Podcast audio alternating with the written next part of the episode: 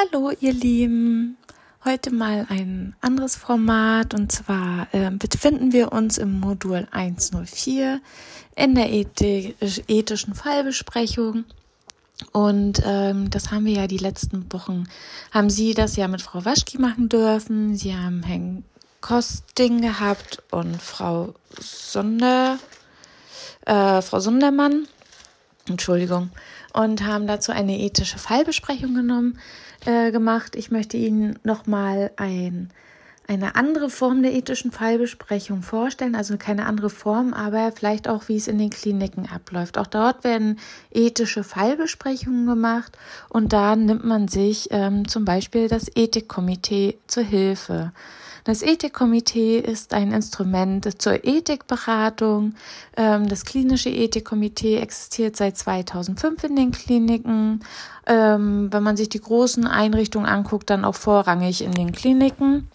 Und es widmet sich der Allgemeinmedizinethik und behandelt komplizierte Einzelfallentscheidungen. Also zum Beispiel soll das Abschalten von lebenserhaltenden Maßnahmen durchgeführt werden. Aber ähm, nicht, das Ethikkomitee hat nicht nur die Aufgabe, ähm, lebenserhaltende Maßnahmen die abzuschalten, das zu entscheiden, also wie soll eine Therapie weitergemacht werden, sondern berät sich auch zum Thema Ernährung ähm, bei Patienten, zum Thema Selbstständigkeit und Selbstbestimmung oder auch zum Thema persönlicher Freiheit im somatischen Bereich. Wenn wir uns den psychiatrischen Bereich angucken, dann haben wir ähm, andere Fragen. Ähm, da wird eher gefragt, inwieweit sind äh, Patienten einwilligungsfähig, beziehungsweise wann können Patienten für sich selbst entscheiden. Also letztendlich versuchen wir auch hier wieder eine moralische Entscheidungsfindung herbeizuführen. Ähm, mithilfe der ethischen Fallbesprechung. Also man hat immer zwei Säulen und das ist einmal die medizinische Indikation.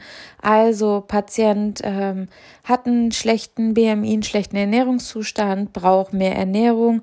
Daher legen wir jetzt zum Beispiel eine PEC oder wie auch immer. Aber auch der eigene Wille, der auf der anderen Seite steht.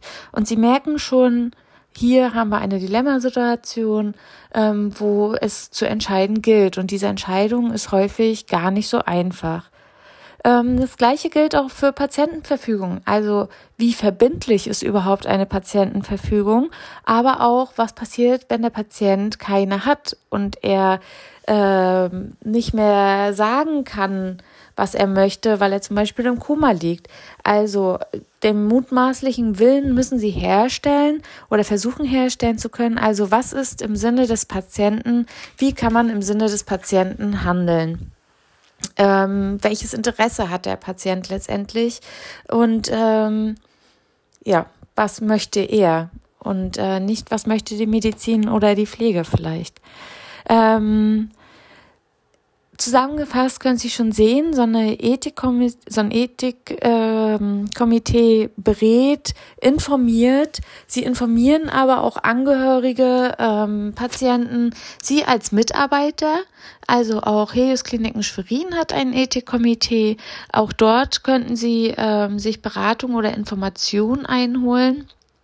Und äh, Sie moderieren auch ähm, ethische Fallbesprechungen, organisieren verschiedene Veranstaltungen und entwickeln auch Standards bei wiederholenden Fragen für ihre Klinik. Also Fragen, die häufig aufkommen in solchen Dilemmasituationen. Ähm, ich kann aus eigener Erfahrung sprechen, wann ich mal so eine Moderation gebraucht habe. Und zwar hatten wir damals ein kleines Mäuschen auf Station, äh, 23 plus 4 Schwangerschaftswoche. Also man sagt grundsätzlich überlebensfähig sind sie erst ab der 24. Schwangerschaftswoche. Ab der 26. Schwangerschaftswoche müssen wir wirklich handeln.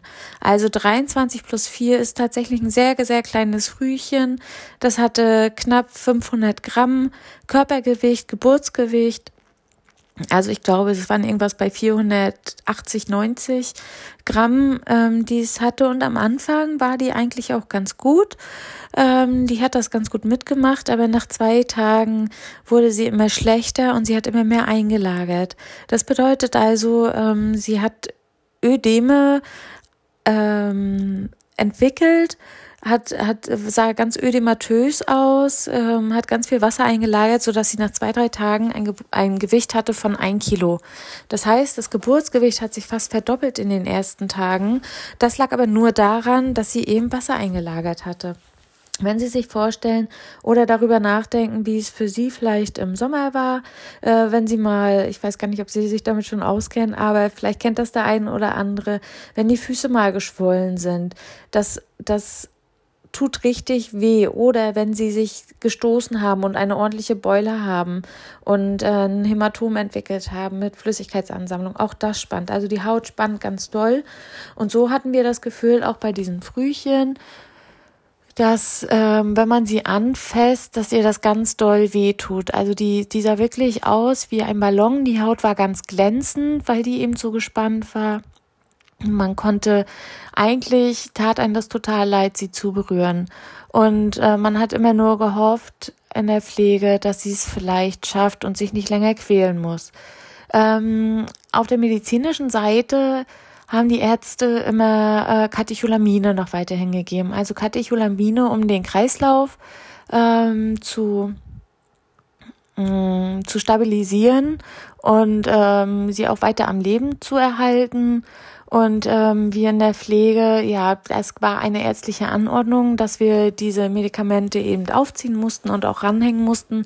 Aber so richtig wollten wir das gar nicht und konnten das auch gar nicht mehr mit unserem Gewissen vereinbaren und haben dementsprechend das Ethikkomitee ähm, zu Hilfe gerufen und daraufhin gab es eine Sitzung die äh, stattgefunden hat äh, mit verschiedenen Vertretern, also einmal mit den medizinischen Vertretern, mit pflegerischen Vertretern, die Psychologin war dabei und aber auch die Eltern dieser kleinen Maus waren dabei, wo eben die Situation des Kindes besprochen wurde und unter verschiedenen Fragestellungen, also so wie wir es das letzte Mal auch bei Herrn Kosting und Frau Sundermann gemacht haben, eben äh, geklärt wurden.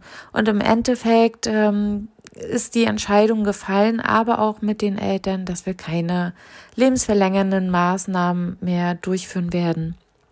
Und ja, die Kleine hat es dann eben nicht geschafft. Ähm, uns aus der Pflege ist ein totaler Stein vom Herzen gefallen, weil wir endlich einen Ansprechpartner hatten. Also ähm, letztendlich mussten wir ja die Entscheidung der Mediziner akzeptieren und mussten äh, die Anordnung ausführen, die sie uns gegeben haben. Hier hatten wir aber ähm, ja Unterstützung und Hilfe durch Moderation. Die haben sich vorher auf gar keine Seite gestellt, also die waren wirklich total parteilos. Man braucht da keine Angst vor haben, dass man denkt, ähm, das geht eher den Erd die Ärzte etwas an oder die halten eher zu den Ärzten. Ähm, das stimmt tatsächlich nicht. Also die betrachten das wirklich schon aus verschiedenen Situationen. Okay.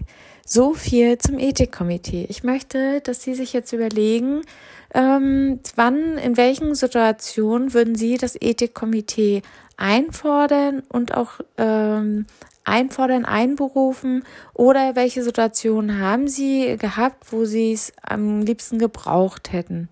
Beziehungsweise haben Sie Ihre äh, haben Sie schon mal auf Station, in der Klinik, auf, äh, in verschiedenen Einrichtungen überhaupt mitbekommen, dass es ein solches Ethikkomitee gibt?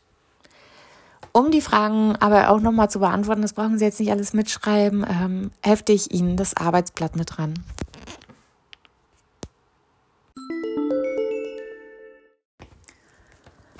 Darüber hinaus gibt es aber auch die Ethikkommission. Ähm, die Ethikkommission gibt es seit 1994 und zwar ist es eine zentrale Ethikkommission, CECO abgekürzt und äh, auch die ist für die Meinungsbildung und Entscheidungsfindung in ärztlichen Fragen, medizinischen Fragen zur Ethik ähm, verpflichtet.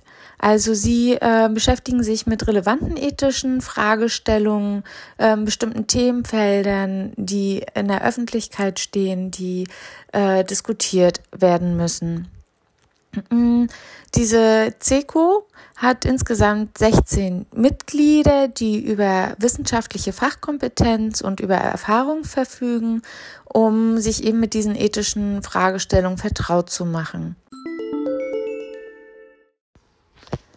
Die Ethikkommission hat, also die zentrale Ethikkommission hat verschiedene Aufgaben, die sie zusammengefasst haben. Grob gesagt oder zusammenfassend ist zu sagen, dass sie immer das Grundgesetz, Gesetze im Blick halten müssen mit der Entwicklung der Medizin.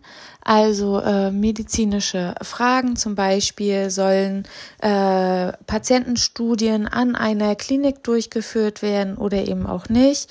Ähm, oder sollen Arzneimittel auch zugelassen werden?